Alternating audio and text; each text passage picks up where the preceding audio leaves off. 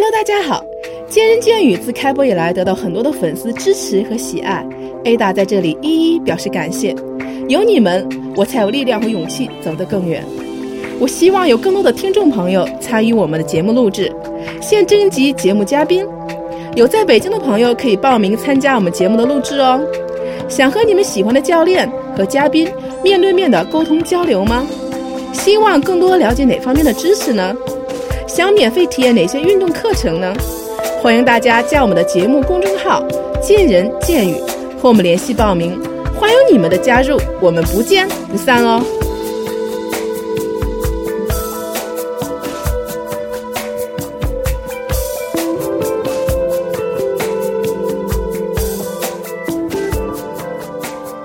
前阵非常偶然的一次朋友的聚会邀请，让我来到了月心堂，一个充满愉悦、宁静、舒适的瑜伽工作室，也认识了这里的主人月心。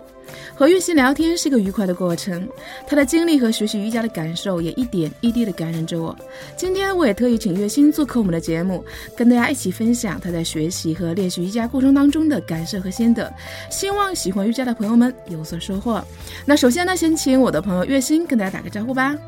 大家好，我是月心，非常高兴来到这里和大家通过电波相遇。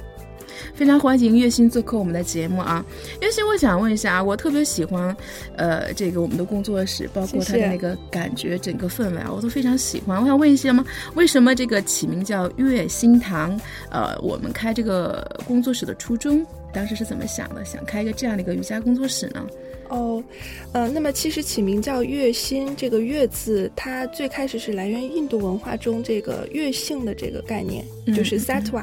呃，我们的英文名也叫 sattva yoga。那么就是简单的跟大家聊一下，像印度瑜伽里面，呃，印度的文化里面，他会认为万事万物是由三种能量来主宰的，一种是惰性，一种是激性，然后是月性。那么惰性它是一种比较钝的能量，可能更多的是一种完全的这个 follow，没有没有主见，也没有活力啊。然后呢，激性呢又是一个非常冲锋在前的、非常激进的、非常扰乱安宁的那么样的一种状态，可能。在这个城市里的人很多都处在一种畸形的状态中，我们有很多的追求，呃，但是有的时候因为过多的追求而让自己的内心和身体都造成了困扰。那么月性是一种比较喜乐的状态，它是我们达到内在的升华、内在舒适和愉悦的一种根本性的能量状态。嗯，所以我。因为我自己本身以前也是在，也是像大家一样的上班族其中的一员，呃，然后呢，也经历了人生的起起伏伏，在这个城市里面拼搏也好，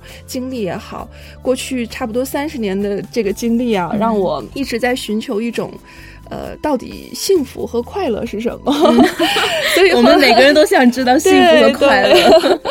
所以说我我在做这件事情的最开始，我就想说，我至少要给大家创造一个能够。找到月性状态的一个一个一个能量的地方，对对，无论是我带给大家的练习，我带给大家的场，呃，以及我们现在也有很多文化活动在管理，所以我都是希望大家能找到一种愉悦的状态。那么由这样的一个状态出发，你也许身心都平和了，快乐了，那么事情也都顺利了。哦，真好啊！呃，难怪其实就像我说，每个地方都有一种有一种能量啊。其实，所以说我刚刚进到这个月心堂的时候，真的是给我一种很，就像我刚才说的，很愉悦的、很舒适的、很舒服的那种感觉啊。嗯嗯，我想知道一下，因为我跟那个月心交流过，月心学的是 Krishna Machaya Yoga 是吗？能不能跟我们大家介绍一下这个这个瑜伽？读起来挺拗口的，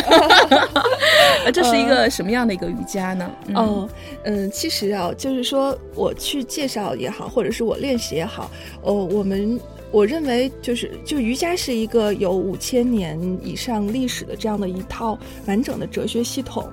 所以其实说我们呃可能大部分的人是没有资格来去创立或者是说呃去去去去创立一个流派或怎样。更多的，我觉得我是想做的一件事情，就是完全的去。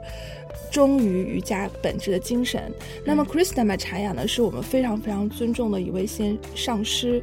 呃，他是现代瑜伽之父，也是瑜伽在现代社会被光复的一个一个一个鼻祖。那么，大家知道，在最早的时候，古印度的时候，呃，这个印度呃瑜伽是一种生活方式。那么后来呢，是由于殖民统治，所以瑜伽的很多。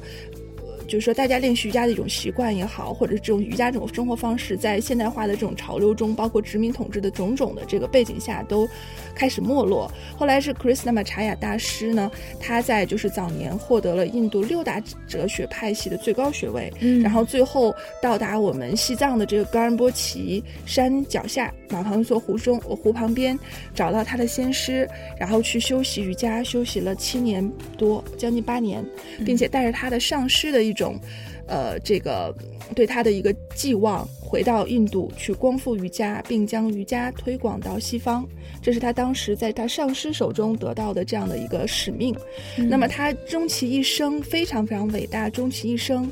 去。把瑜伽推广，然后让更多的人去练习，把瑜伽光复。所以的话呢，大师他自己不认为他的瑜伽是某一种流派，他认为他练的就是瑜伽。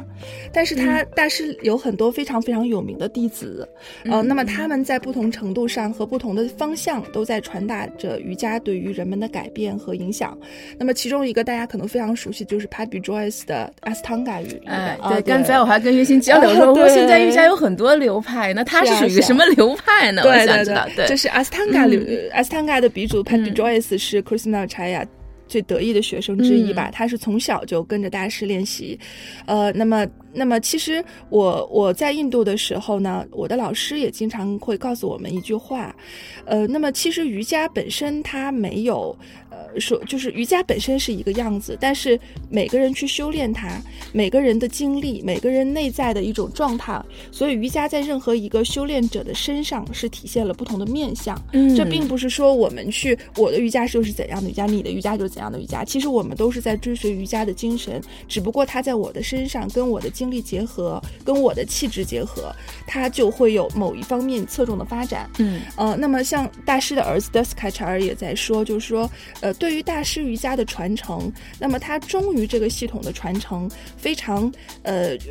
就是说多么忠于这个大师的系统，取决于他跟大师在一起的年头有多长，所以你才能多像他。嗯，呃，那么可能所以说，在他的弟子去传达和去继承这个瑜伽的过程中，会呈现出不同的面相。呃，那么他们根本的瑜伽精神应该是相同的。嗯，就像对，就像斯汤嘎瑜伽的话，是因为 Pat Joyce 从小的时候开始跟大家修大师修。行是在一个非常健壮的年纪，然后非常充满活力的年纪，很年轻，对，非常年轻，十几岁的时候就是他的弟子，所以说他的瑜伽里面更多是代表，就是说他的阿斯康卡瑜伽，所以就更适合于青年人，适合于非常活力的人群来休息，去把一些更多散乱的能量，以这种非常流畅和活力的方式，把它慢慢的平复，带给我们头脑的宁静。那么像像艾扬格大师也是大师的学生，那么他又在不同的年纪年龄段去以及他的经历去跟随大师练习，所以他的艾安格瑜伽在很多方面都。似乎跟大师的系统非常非常的不一样了，嗯，可是那也是他去按照他的经历去继承的结果，也适合某一种特质和类型的人，哦，是这样子。那么他自大师自己，因为他在光复这个瑜伽的过程中，最开始他也是呃去帮助一些印度的王室的成员去治病，嗯，呃，以这样的方式去让瑜伽带给人们更多的这样的呃理疗的一个一个一个概念在，所以就是说完全继承他的瑜伽的，像他的儿子，像印德勒德。斐，呃，他们这些人的话，更多的继承的是大师对于就是瑜伽对于人身心疗愈的这个层面的东西。嗯，所以呢，我当时跑到印度去学习，也更多的是在大师他的就是他的学校，就是他创建的学校，由他儿子来经营的学校去学习的这一部分，也是更多倾向于身心的疗愈。这也跟我个人经历有关，我感兴趣这一层面。啊，是非常有意思啊！嗯，所以今天我你就刚好引出了我下一个一个一个话题啊，我就说，你认识你觉得这个练习瑜伽的一个真正目的，就是我们练习瑜伽的真正目的，到底应该是什么呢？其实以前我做过一期有关瑜伽的节目啊，也是一个呃练习瑜伽很优秀的一个女孩子，她也去到印度啊，或上其他国呃国家去学习过。但是上期节目我们可能更多的聊的是身体上，比如说瑜伽，它可以带让人身体比较柔软，嗯，然后包括可以让你的性格温和一些，啊，就让你的柔韧性，包括你的身体柔韧性和循环可能会更好一些。嗯，但是我觉得跟月星聊天，我感觉就像刚才你自己也说，你可能会更追求这个心灵，呃，和这方面的一个追求，包括治愈层次这方面啊。因为刚才也聊到瑜伽的一个一个功能，所以我想问一下，你认为这个练习瑜伽的，你练习瑜伽真正的目的是什么？或者说，你觉得大家应该在做瑜伽的时候，应该更注重一些呃一些什么？一些什么东西呢？嗯，好的。其实，在对于这个问题来说，我我可能还是想重复我刚才的那个观点，就是说，呃，我们在修习瑜伽的过程中，呃，没有太多我们的独创，我们都是在。就是我希望是传达瑜伽根本的精神。那么我们瑜伽的，就是公认的瑜伽的最最最大的经典叫《瑜伽经》（Yoga Sutra）。瑜伽经。那么瑜伽经的第一句就回答了你的问题：什么是瑜伽？Yoga Chitta Chitta Vritti Niroda，就是瑜伽是控制人们脑头脑的波动。这个是大，这个是古代的瑜伽经典对于瑜伽的一个定义。嗯，那么所以说瑜伽最根本，其实它无论是从哪里进口，那么它最终是帮助我们去使我们的心能够变得更加平静。嗯，那么为什么要品静？品静能生慧啊，这是跟我们中国的传统文化又在又在一起。对对对，所以就说瑜伽根本的目的是控制心的波动，控制一些情绪、一些思绪的波动。哦，呃，这跟我们最开始觉得练习瑜伽好像很多，包括我相信很多听众朋友跟我当初练习瑜伽目的是一样的，因为我总觉得呃瑜伽可以做到很多高难的动作啊，尤其一些大师，对不对？我觉得哇，这个动作好好好厉害，好酷，而且我觉得好像。呃，身体柔韧性也非常好，嗯，所以我们当时练习瑜伽，可能更多的认为，哎，瑜伽可以让我的身体变得更好，或者我可以达到，呃，挑战的某一极限啊。因为瑜伽大师很多动作真的是挑战身体的一个极限。嗯，那实际上刚才这个听月心这样介绍来讲，其实它更多的是修心，可能是控制我们心情和情绪的一个，呃，一个很。很好的一个方式，其实修行瑜伽，它其实瑜伽的根本目的是这样。但是我们呃在瑜伽的休息过程中，所以这就说为什么瑜伽是一个庞大的系统。嗯，那我们要从瑜伽经里所讲的瑜伽的八分支，那么体式是在它比较前面的一个阶段，第三支是体式，然后第四支是呼吸控制法前面，然后后面就包括冥想啊等等。那么其实说呃体式是我们现代人比较容易的一个入口。对，因为大家总觉得这些动作吸引了我。我说，哎，我就想，我也想达到这个程度。对对对，实际上呢，在我去教习瑜伽的过程中的话呢，我我我是非常会跟学生去传达的，就是我们要渐渐放下竞技的心，就是我们在练习的过程中不问结果，但是你慢慢的可以达到你想要的状态。可是在这个过程中，我们追求的是一种平衡的发展。就比如说柔软这件事情，呃，并非是。百分之百的好，呃，如果你的柔软中没有控制，没有那个力量感的话，这个柔软会让你受伤的。嗯嗯，所以说一味的柔软是并不好的。那么一味的硬，当然现在我们就主要是大家生活习惯，长期坐办公室也好，去就是身体会变得僵硬。那么僵硬当然让气血也不畅通，也会遇见问题。对，所以我们希望在就柔软和僵硬中找到一种。中式的状态，平衡的状态，对对对，所以所以说瑜伽的体位法是它比较好的、比较容易的一个入口，也是大部分人所接触瑜伽的一个入口。我们并不是说他的这种想法就是错的或者是对的，而是说你用这样的方式去接触瑜伽是很好的入口。只不过你接下来的练习方式，你要。慢慢的还有很多的这个支见层面的提升，否则为什么有的人练瑜伽练久了练出腰痛，练出这样那样的病，会有些受伤？那我就常跟我的学生讲。我说，那么其实这种受伤也好，就是我们要根本的提升这个知见，在瑜伽这个哲学层面的知见。就当我们知道一件事情要是催不催催急，一定会受伤，就是拔苗一定助长，揠苗助长，像我们以前说的，对对对，一到那种状态，当我们对这种这种。这种认知有一个非常强化的理解时，你就不会再把自己弄受受伤，你就会比较是呃比较不容易把自己弄受伤。就是你知道这样的做法一定会有错误，而不是说需要老师告诉你。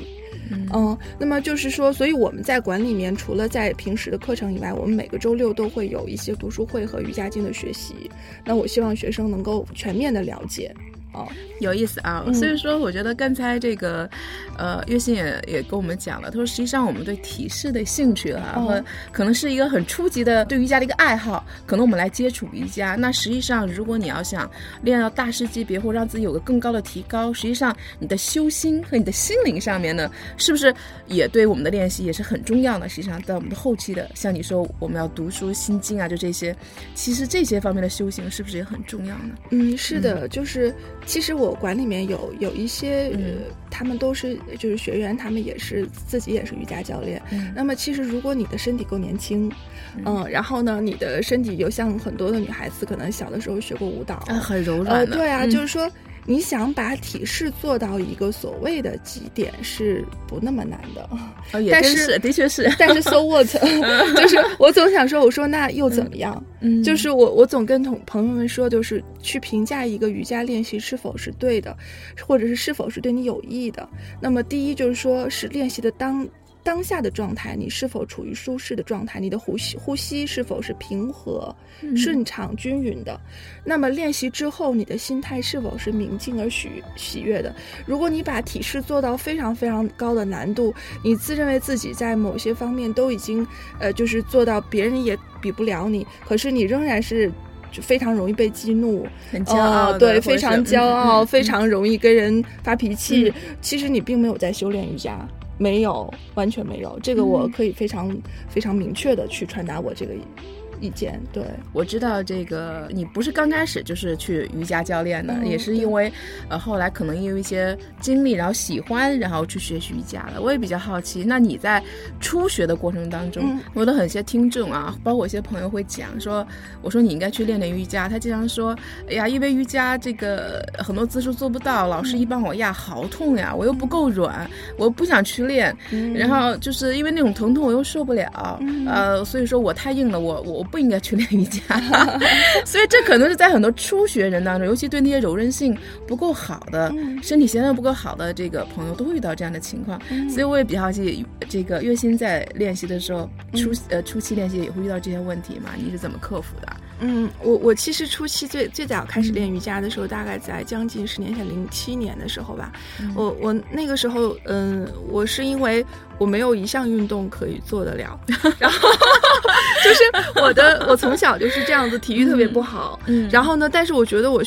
需要有一个运动啊，然后最开始也是我妈妈，就是说她拿回来一个 CD，就是那个 VCD，嗯，然后呢，应该是慧兰瑜伽的 VCD，就说，哎呀，瑜伽这个倒是可以不强迫你，你你可以，因为你知道我们从小去就是从传统教育长大的孩子，被受到了很多强迫的，就是学习一路过来的好学生啊什么，家里给安排的每一个路，对啊，就是那个时候真的是对于强迫，对于别人要求你做到，是已经开始有反弹的心了，然后那。时候我觉得，哎，那这个的话我可以尝试一下。然后 最开始的时候也是这样，而且好在是我的体质问题，所以我的我的身体比较柔软，嗯，所以我一开始并没有感觉到那种是特别生疼啊。嗯，但是我是一个非常没有力量的人，就是我的肌肉力量非常差，所以我一开始有一些肌肉力量的这个提示，也是让我心生这个畏惧 啊。对对对，总是有很多的心理阴影在。对对对。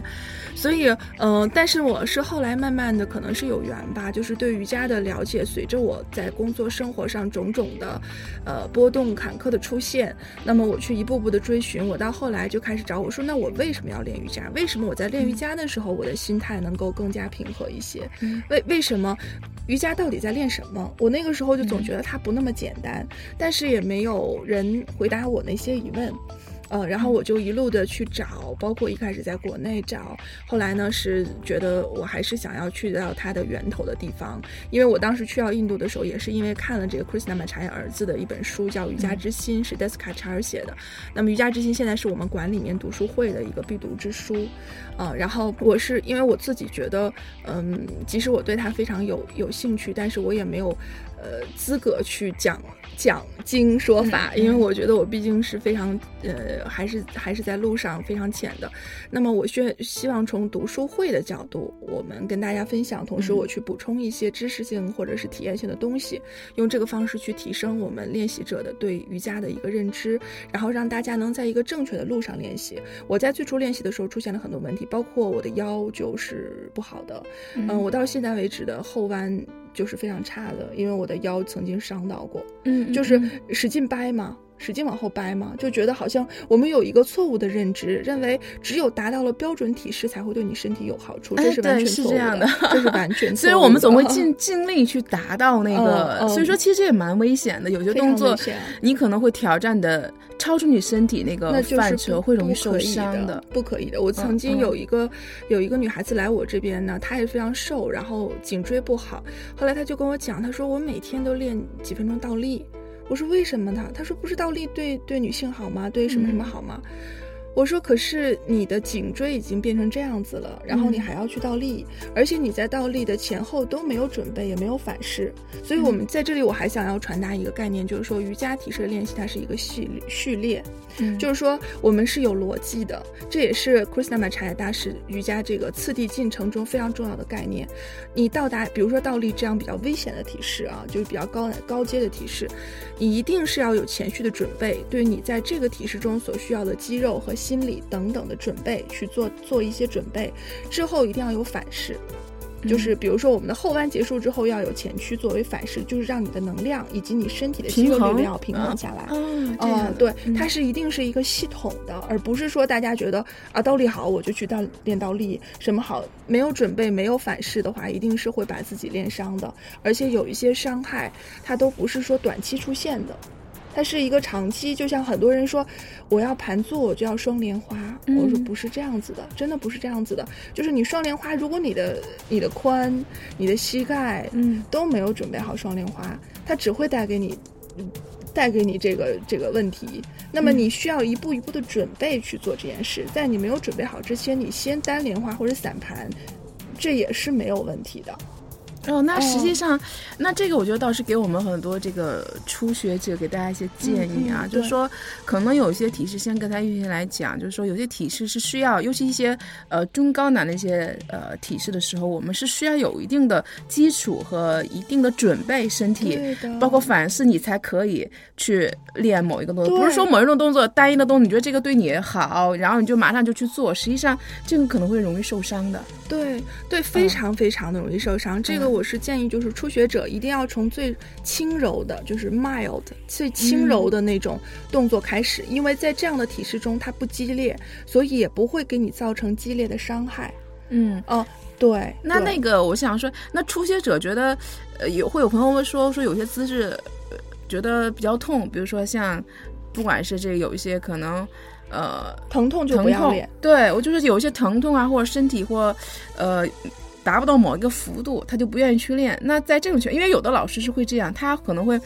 呃，会去呃压一下背啊，或者说去帮你帮助你，让你的身体的容忍度会更好一些。那这种情况，我们就是说怎么呢？就是还是是不是应该也是控制到疼痛感是应该有还是没有？还是到一个还是应该到一个什么样的程度呢？不应该有。如果我非常粗的跟大家讲的话，如果你觉得疼痛，你要停止。嗯，这个是非常。For sure，确定的跟大家讲，嗯，但是在这个过程中呢，如果你更精微的体验你的身体，你可能会找到一个点，它的它的这种拉伸是从内向外的，比如说是通过你从你的呼吸开始的，那么在这个过程中，你有微微的拉伸的那种。疼不叫疼痛感，是一种非常舒畅的拉拉伸感。嗯，它非常舒服，但是呢，同时又有微微的麻痛的感觉。嗯，在那样的状态下，它是到达了你的，就是你在你现在的这个状态下稍微往前走一步，啊，它在一个平衡上带给你一个内在空间的一个扩大，嗯，就可以了。对，在这样的状态，但是这种状态呢是需要，就是体式不是摆出来的姿势，是从内到外长出来的姿势。哎，有意思。体式并不是我们单纯去摆出来，比如说我做到一个什么程度啊，是实际上僵化的。对，所以说，呃，月心一直在强调，其实瑜伽是心灵、心灵和身体一个合一的一个这么一个。一个像，不管是它的运动还是像修行，实际上我们的心、我们的意识，实际上是跟我们就成为一体的。就像我们说人界合一，其实我们的心灵和我们的身体是一体的。对对对，大家说的非常好，就是就是这样子。所以我们在瑜伽练习中要强调呼吸。嗯，因为什么要强调呼吸？因为呼吸是呼吸有很多层面的意义。那么比较粗浅的，第一，呼吸是你意识和身体的连接。嗯，呃，你你怎样去控制你的头脑？你只有通过呼吸。你去感受呼吸的平稳、呼吸的伸长、呼吸的状态，它跟你身体的这种无缝的配合和连接，你才能够让头脑慢慢静下来。它相当于是一个鞭子，呃，不叫鞭子，就是是套马的那么一个抓手，然后去抓到你这个马马的走的方向、节奏，包括你的方向、你的节奏，可能都要通过你的呼吸来调整。对，非常对，非常对。所以，呼吸是体式练习中衡量体式练习状态的。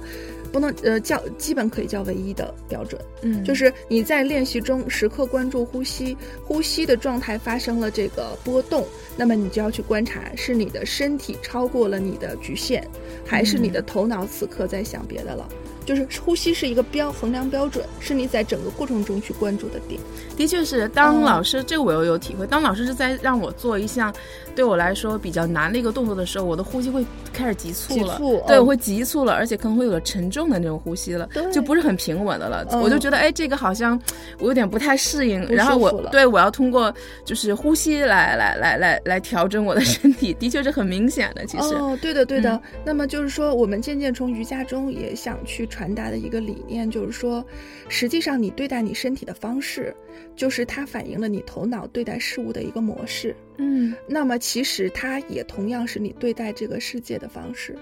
真正更深层次的了解瑜伽，当我意识到这一点，可能我就不会这样去做了，去强迫或者让我身体可能冒着受伤的危险，去一定达到一个只是一个提示而已。是，就是所以说我我我是想特别多的传达的文化是这样，就是说你在瑜伽中。所关注和体验到你对你内在、你对你身体的，你怎样对待你的身体，其实最后会让你改变你对待世界的方式，也许因此而改变你人生的种种。这个是在瑜伽在我的历程和我生命中所起的作用。就举个例子，我有一个学生，他因为是我的朋友嘛，他所以我很了解她。她是一个非常有活力的女孩，也是很漂亮，个子也高，然后身材也非常好。那么她其实本身呢是一个非常喜欢，呃，就是他不知道累的，就是他是他是可以那个工作就是连轴转，然后非常活力的出现在各种各样的场合，然后回家还要照顾他的家庭、他的孩子。但是他就经常是一种，他说我躺到床上的时候，我就觉得我自己已经完全超负荷了。那么他在跟我练习瑜伽的时候，因为他当时是在跟我练习私教课嘛，那么他练习瑜伽的时候，我就我其实知道他的他的问题出在这儿，所以所以说他的体式练习，而且他非常聪明哦，就是他的体式练习是很容易就找到要点，你说到什么她都懂，她非常聪明，是一个就是非常非常智商非常高的一个女孩子，嗯，然后呢，在这个过程中，后来有一次我就跟她讲，我说那么我们平时说在这个体式上，比如说桥式，我说是做六次，六次起落，六次起落。然后后来呢？有一天我就跟他讲，我说从现在开始你要去掌控你的节奏，你去告诉我你累了的时候休息。他说好呀，这简单呀。然后呢，我就说那你现在开始做，你累了的时候休息。后来我就发现他的腿都抖了的时候，他还没有停下来休息。哦，后来我就跟他讲，我说我说我我说好了，我说那么你累了的时候休息。他说我没觉得我累呀。我说但是你已经觉得你的呼吸在抖，你的腿都在抖了。然后他当时就一下子非常的有感觉，他说：“哎呦，他说我我一直都是这样子的，我在生活中也是这样子的，所以我把自己总搞得很累很累的。”后来他就说：“他说我见到好多人，我都跟别人分享这个经历啊。”他就说：“真的是瑜伽的影响不止在你做到某一个体式，其实某一个体式它的意义或者怎样，就是说它还有更深的东西在。哦，这是瑜伽。如果我们按照这样的方式去练习瑜伽的话，瑜伽对你的人生是有改变的。”否则就没有太多的改变。就是可能大部分人都是有一种目标去强身健体，这没有不好。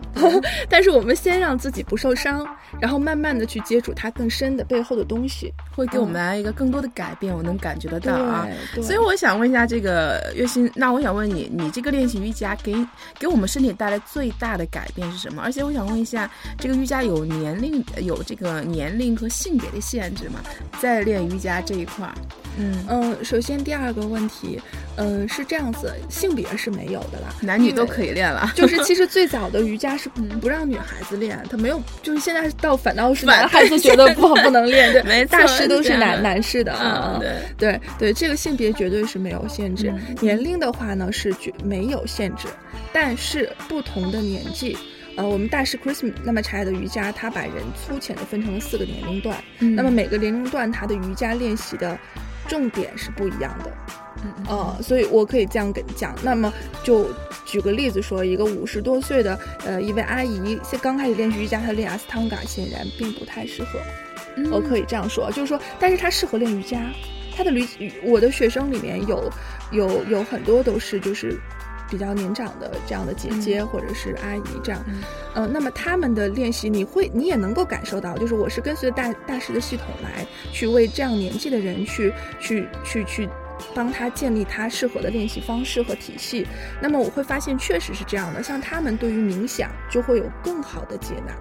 非常好，就是你看起来，虽然他们盘坐的时候可能膝盖呃可能髋不够柔软，可能坐不久，可能脊柱不够直，但是他们在冥想中所达到的状态以及对他们身心的改善是要比二十多岁的年轻人要好得多得多。所以这也是大家大师里面讲的，就是对于五十多岁的练习，那么可能更多的是呼吸冥想，然后体式练习作为呼吸冥想的简单准备，它会有一些练习的侧重。哦啊，那我觉得这个月薪我觉得说的非常好啊，因为以前我们好像还真没太注意这一点，因为一般健身房我们的课程好像因为都是公开的课，所以说呃年轻的和年长的我们都练的是一样的，一样的内容。所以今天我觉得倒是月薪给我们听众也提了一个醒啊，就是说其实瑜伽就这件这个瑜伽这个本身来讲，它是适合于各种年龄和性别的人，但实际上呃在这个年龄阶段来讲，你肯定还是有侧重点的。那不同年龄阶段方式有有有不一样的地方，因为可能每个年龄阶段的人的这个身体啊，包括环境是不一样的，所以说我们也是要也要分别区别对待的，而不是说一味的只练一种体系。大家还是要根据自己的一个实际情况选择适合自己的瑜伽去练，才会有一个事半功倍的效果。对，所以这里提示大家一点，就是说你去衡量一下你现在的练习对你来说是不是适合。其实就是咱们道家里面也在讲，其实就是《黄帝内经》里讲。所谓的邪风正风，就是你体内是入邪风了，入什么了？邪和正的区别就在于位当不当令，就是说白了，你在合适的时候你就是正的，不是合适你就是邪的。瑜伽练习是同样的道理，就是如果这个练习适合你的就是好的，不适合你的就是不好的。嗯嗯，哦，它是要跟你的适合。那么怎样判断跟你适合？你要知道你的练习在整个过程中呼吸是否顺顺畅。嗯，如果对呼吸顺畅，然后呢，第二就是你练完了之后有没有过分的疲惫，呃，如果你当时练完挺精神，过一会儿就觉得好累啊，那种练习它的练习也不太适合，就它有点过于激性了，嗯，那么第三就是你整个练习完或者练习的一段时间里，你的身心状况是否是平和愉悦的，呃，如果你越越练脾气越大。越越越那个，这个就 可能就是也是有问题。所以这三条，从练习中、练习当当时之后，以及长期练习的状态，如果你觉得非常好，那么他的练习可能就是适合你，适合你。嗯，对，这是一个很好的一个一个鉴别方式啊。对对对。那我想问一下，那个我知道这个月薪去了这个印度去学习，学了多长时间？我在印度待了有小半年的时间，小半年是吧？嗯，所以我想问一下，在这个学习期间，你觉得给你，而且我看过你写的一篇，你给我推给的一个公众号啊，包括你写的一些小文章，我能感受到，就是在那段学习过程当中，每你能去感受生活中很多一些细微细小的东西，我觉得真的可以打动。打动人心，让我真的非常有，真的很感动。我想问一下，那你在印度学习期间，你的心里最大的一个收获和体会是什么呢？可以给我们的这个听众分享一下吗？嗯，我觉得其实，其实说，嗯，人在某一个时间，他在寻找内心寻找什么，他可能就会从这段经历和，呃，历程中去，去找到那样的东西来去。就是说回答内心的疑问。那么其实我在去印度的那段时间呢，就是因为我在差不多八年的。嗯，这样的一个就是任，就是说职，呃，公司就是做这个企业公司这样职员的这样的一个呃历程，包括我自己的生活。那么整个的过程中，我觉得我就是不幸福。就即使我拥有别人都看起来很好的东西，从小到大都是那样子，可是我就是觉得不开心。所以可能后来我走上这样的一条道路，然后包括我跑到印度去，我那个时候真的是集中在找。找一些让我觉得满足和幸福的东西，到底寻找幸福的根源，对 对，所以我就我就能从就是说，因为我在南印度嘛，南印度很热，我去的时候是冬天，呃，仍然是就是它差不多二三十度左右这样子，然后就马路上就很多很多都是露宿街头的人，可是他们呢，因为印度的等级等级等级的这个社会的等级，对对对，而且而且就是说他们有宗教信仰根植于内心。所以你会发现，即使是躺在马路上睡的乞丐，他们的笑容和面容都是非常平和的，就是不像是我们现在有很多你知道面是可以挂相的吗？是 我这个特别相信刮相的。对啊，就是，然后我就记得特别好的是，我在学校里面上课早上的时候吃早餐的有一个 server，一个小男孩，看起来就十岁左右，十多岁，然后他是一个。可能是从出身来说是一个比较低等级，就给我们去端端早餐的一个男孩。但有一天我在马路上走路，他骑个车从我旁边过来，然后就打了我一下，然后就飞过去，然后回头冲我挥挥手，就是那个笑容啊，就是不沾染任何的尘霜，就就你就觉得人心原来无论他怎样都应该是这样满足的，都应该是这样快乐的，然后。包括我后来在学校上完课之后，我就跑到森林里面去去做修行，然后，就是也是遇到的我的跟我一起住的有一对巴西的夫妇，他们也是，就是你觉得物质生活都非常的简单，但是他们的内在非常的快乐，就是一草一木一花，每天的天气好，以及他对于那种芳香的体味，都是渗入到他们的心脾里，就是人心可以那样满足。就很简单的一些东西，都会给大家带来一种幸福感。对，它可能包括，就像我们在平时当中，我们城市生活当中可能会被忽略的一草一木、花开鸟叫，包括蓝天白云，或者说星空，就这些可能在我们眼里可能完全。没有什么价值，或觉得很觉得很稀松平常的东西，都可以成为，呃，他们内心幸福和快乐、喜悦的一个根源，是不是？也可以成为我们的，我真的是那样觉得。而且我记得有一次，我感受最深刻的是，他就是有一天中午，我站在草坪上，特别热，然后草坪底下是泥土，泥土下面是大地，然后我突然间那一刹那，就是当我的感受就是完全沉浸在我的那个足底的时候，我就觉得啊，原来所谓说的这个鲲。地母性是这样的状态，是上面是一层柔软的泥土，它可以养育小草，然后底下是那么坚强的这个土地后盾。我突然就懂得了做女人该怎样做，就是我们经常说 女人要什么柔软呀，要坚强啊，都说一些非常形而上的东西。可是当你有那个 touch 有触感的那一刹那，你就觉得你明白了。所以我在印度教我瑜伽经那个老师就经常说，任何的知识如果停留在。知识和智力的层面，intellectual level，嗯嗯，是不会改变任何事情的。它必须成为一种 experience，你的体验才可以。所以我就觉得瑜伽带给我非常大，而且包括在印度修瑜伽带给我最大大的一个体会，就是说，我们当尤其我们这种受过高等教育的人，那么一直在读书，一直在读书，但是你其实完全不接地气儿，你都不知道土地的四时变化是怎样的。所以其实只是智智力，或者是说这种。智商到达了一个层次，对，我的知识就是我们的知识到达了一定的一定的层次，对。但是你对你对真正的一些根本的东西的体验就是有缺失，嗯，所以我就觉得，我说瑜伽最好的一点就是它是基于体验的，就是我在给大家讲瑜伽经也好，讲什么也好，你没练过瑜伽的人和练过瑜伽的人是完全两种接收。那没练过瑜伽的人哦，觉得你说的还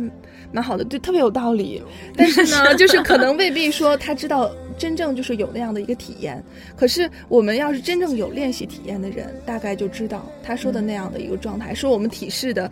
体式体式是什么？是 stira and sukha，就是要舒适而稳定的姿势。这种要是没有练习的话，可能一听就是一个非常概念性的东西。哦，舒适而稳定的姿势。对，有练习的，对对，你就会知道找到那样的一个点，它最终教会你学会处理对立。完全给你就是去弥补了你的生命当中可能一部分缺失，像你说 experience 你的这个体验的这一部分，好像你去，我觉得感觉好像是你去弥补了你生命中的这一块，可能也是一直你想寻找的，然后也可以解答你在生活中原来生活当中的一些困惑和一些包括你不幸福的一些根源。嗯，我觉得不仅在你的身体上可能。在你的这个心灵生活的心态上，像你说，是不是回来以后给你一个特别大的一个转变？在你回回来以后，是一个感觉完全全新的一个你的状态去对待周围的人事和包括以前你认为不太如意或不太幸福的事情。我我觉得可能以前要认识我的人和现他们现在都会感受到一种变化，就是整个人，包括呃，我我之前失眠，你知道多严重吗？我那时候失眠一星期睡不了觉，就要疯了的，白天还要上班。嗯，所以现在的话就完全不存在这个问题。然后呢，就是说真正说内在也强大了很多。无论你遇到的一些事情是好的、坏的，或者如意的、不如意的，你都能够有一些就是非常稳定的状态去跨越它。呃，包括现在我们开始做这件，就是我开始在做这个小工作室，也会有很多不容易的东西，但是我都不愿意去说强调，因为对我来说，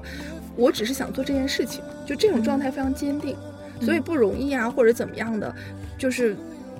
我觉得它慢慢的会过去，就是我相信会过去。对，我觉得好像更多的是学会了一种，像我的感受就是，我更多的学会是一种接受，就是可以学会接受了生活中的一些不如意、一些困难，然后我只要坚定我的。信念，那这些东西我并不是排斥它，因为像你说，越排斥它，可能它的有一个心里越烦躁，可能越有一种抗力在里面。所以我觉得好像，因为跟约信去聊天，包括我坐他身边啊，包括我们这次聚会，我都能感觉到那种宁静愉悦，然后那种很很平静的那种能量和气波在里面。所以我觉得可能，呃，练习瑜伽给约信也是一个很大的一个是的啊，一个一个转变感恩遇到瑜伽，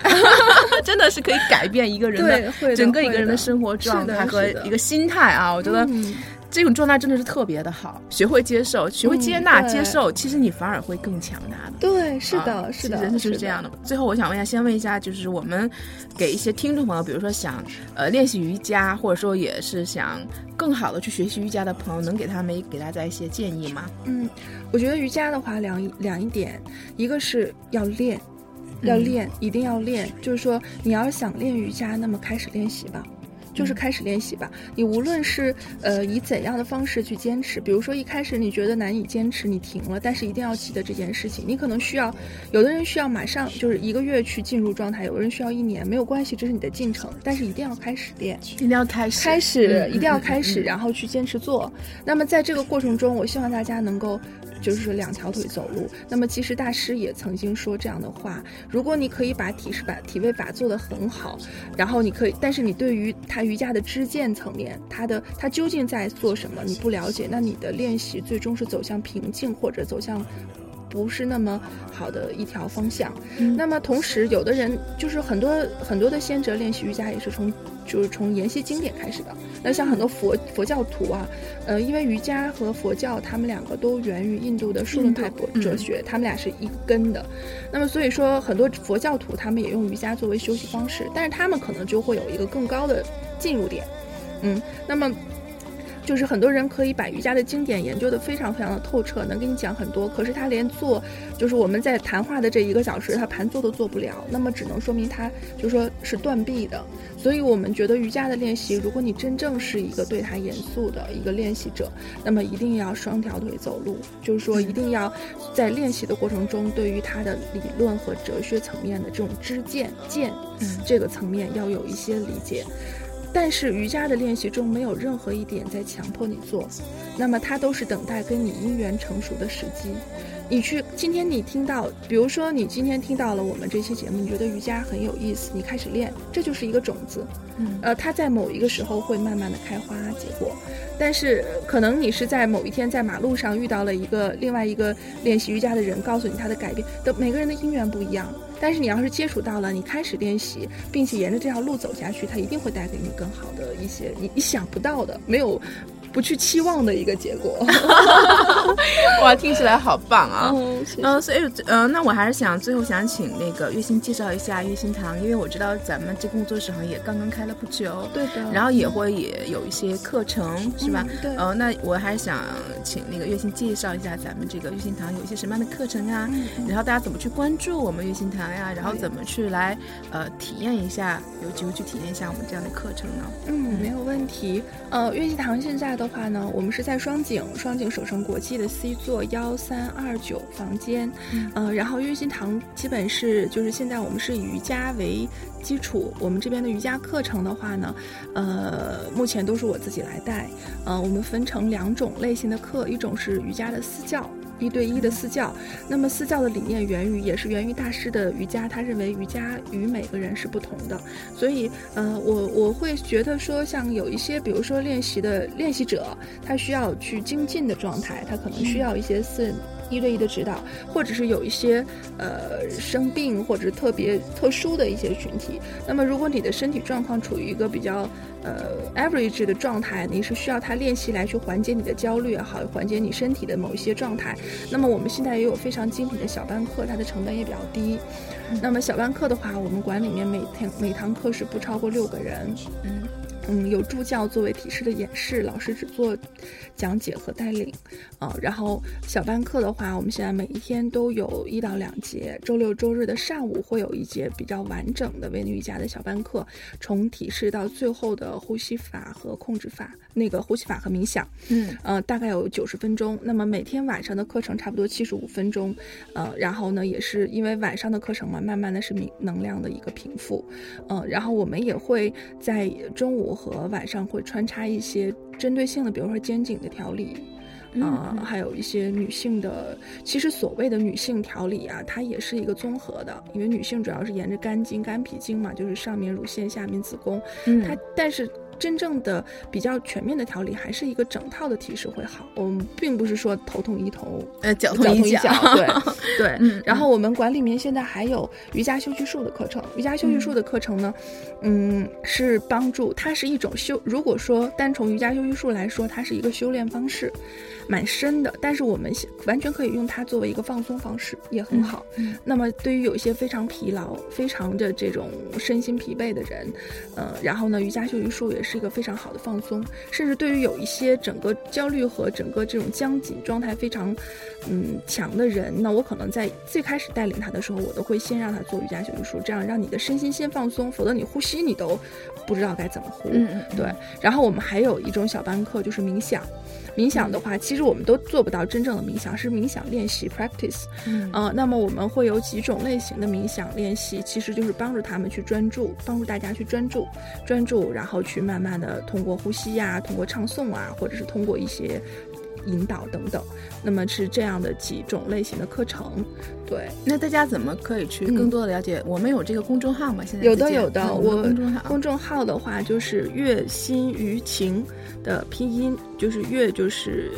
悦的，对的，就是拼音“月心于情”嗯，然后全拼是吗？全拼对，我们可以搜到我们的一个公众号。对，那公众号是不是也会有一些课程的一些介绍啊？包括一些文章，包括月心的一些文章的分享，是不是？我自己蛮喜欢写文章的，就公众号会有我的我的文章，然后同时呃都会有课表，课表上面也会有约课的方式，呃，我们管理助理的电话呀、微信呢都在上面，嗯，然后另外的话，我们因为馆里面。就是也会为为会员去开放一些沙龙，呃，跟瑜伽相关的，还有一部分是跟传统文化相关的，比如说茶呀、花呀，嗯因为我觉得像这种东西在道的层面和瑜伽都是相通的。其实非常棒啊！我还是非常，我觉得还是我们北京的这个听众还是比较有 有福气啊。所以说，因为我去过这个，呃，月协堂，去过那里，所以说那里的环境氛围我是非常喜欢的。呃，那然后我觉得大家如果对这个瑜伽啊，对月心这个瑜伽很感兴趣，我也欢迎大家能够去体验一下，谢谢啊，感受一下 这个。哦，对，体验体验没有问题。然后通过我们这个活这个节目的观众，我们都会有免费的。体验券。啊，非常感谢，感谢月星啊！我觉得我们见言见语的听众总是很有福气啊。对对对，见言见语的观众，如果大家提出来是见言见语观众，然后我们都会给大家一次免费免费的体验课啊，非常感谢啊。嗯，啊，那今天也非常感谢月星做客我们的节目，跟大家分享了关于瑜伽练习的一些心得的感受，希望对喜欢瑜伽的朋友们有所帮助。我觉得瑜伽不仅可以使我们的身体更柔软，其实也可以我们的心灵更柔软。修心其实会给我们带来更多的力量和希望。那今天的这期节目到此结束，我们下期再见。谢谢，再见。最后特别恳请各位喜爱我们的战友们，在你们正在收听的博客里面，帮我们点一下订阅或者点赞哦，这对我们有极大的鼓励和支持，也对我们很重要哦。另外，想跟我们一起吐槽、一起笑的朋友们，请添加我们栏目的微信公众号或是 QQ 群，请搜索“见人见语”。健是健康的健，人是人民的人，健语的健呢是背齿健，我相信你们懂的哦。语是语言的语。我们的几个主播还有每期的嘉宾在这里随时等候你的到来哦。同时，我要特别感谢我的好朋友大董，提供了我们这个录音棚的使用，这里的设备和音质都是一流哦。有需要的朋友们可以直接打电话联系他，他的电话是幺三五二零三四九九幺幺，幺三五二零三四九九幺幺，融合音频音乐制作室。再次感谢大家的收听，我们下期不见不散哦。